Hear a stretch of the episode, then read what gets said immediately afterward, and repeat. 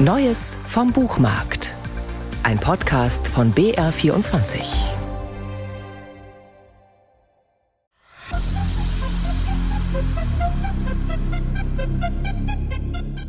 Katernberg, ein Stadtteil von Essen.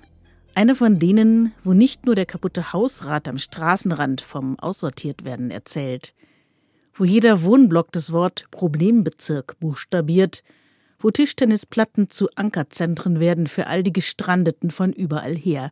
Hier spielt Lisa Reuss Debütroman. Es war mir jetzt gar nicht ein riesiges Anliegen, den Ruhrgebietsroman zu schreiben. Es ist ein Ort, den ich gut kenne, weil ich daherkomme und so hat er sich angeboten für die Geschichte. Keine gute Geschichte heißt der Roman.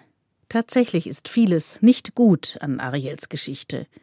Ihre Startbedingungen sind es nicht, denn sie kennt ihren Vater nicht, der wohl maßgeblich zu ihren dunklen krausen Haaren und ihrer dunklen Haut beigetragen hat.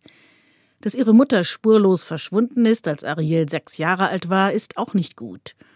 Und der Grund für ihre Rückkehr nach zwölf Jahren, in denen sie versucht hat, Katernberg zu entkommen und als Social Media Managerin Karriere zu machen, ist ebenfalls kein guter.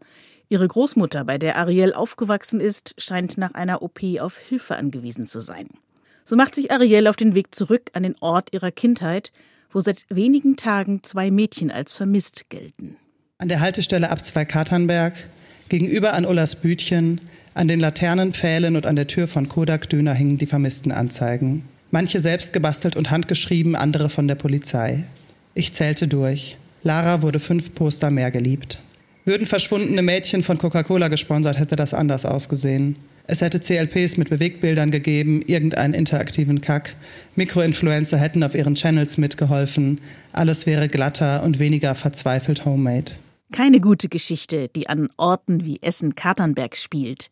Keine gute Geschichte, was Ariel erlebt hat und was sie aktuell erlebt. Ein Tritt in die Magengrube, als ich den Blog sah. So gut wie nichts hat sich verändert. Das Senfgelb ist jetzt dreckige Eierschale, ansonsten ist alles wie früher. Diese Siedlung ist beständig in ihrer Beschissenheit, wie ein kleines afrikanisches Land, das nach Millionenzuschüssen noch genauso arm, korrupt und undemokratisch ist wie vorher. Was hätten wir tun sollen? fragen sich die richtigen Leute laut und denken heimlich. Vielleicht sind diese Menschen einfach anders als wir. Lisa Roy, hier mit einem Auszug ihrer Lesung im Rahmen der Wortspiele zu hören, erzählt leicht rotzig und im Tonfall ihrer Ich-Erzählerin Ariel, die zwar ihre Düsseldorfer Wohnung auf besseres Leben gestylt hat, die ihre Herkunft aber tief in sich trägt.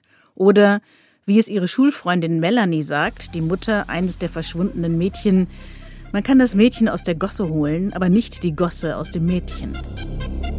Eine Geschichte vom Verschwinden und von Alleingelassenwerden, von Müttern und Töchtern, von Sonntagsreden über Chancengleichheit und einem Alltag aus Gleichgültigkeit und davon, dass es sehr wohl eine Rolle spielt, wie und wo jemand aufwächst. Keine gute Geschichte ist eine richtig gute Geschichte. Eine von jenen, die unbedingt gelesen gehört. Jetzt erschienen bei Rowold 100 Augen.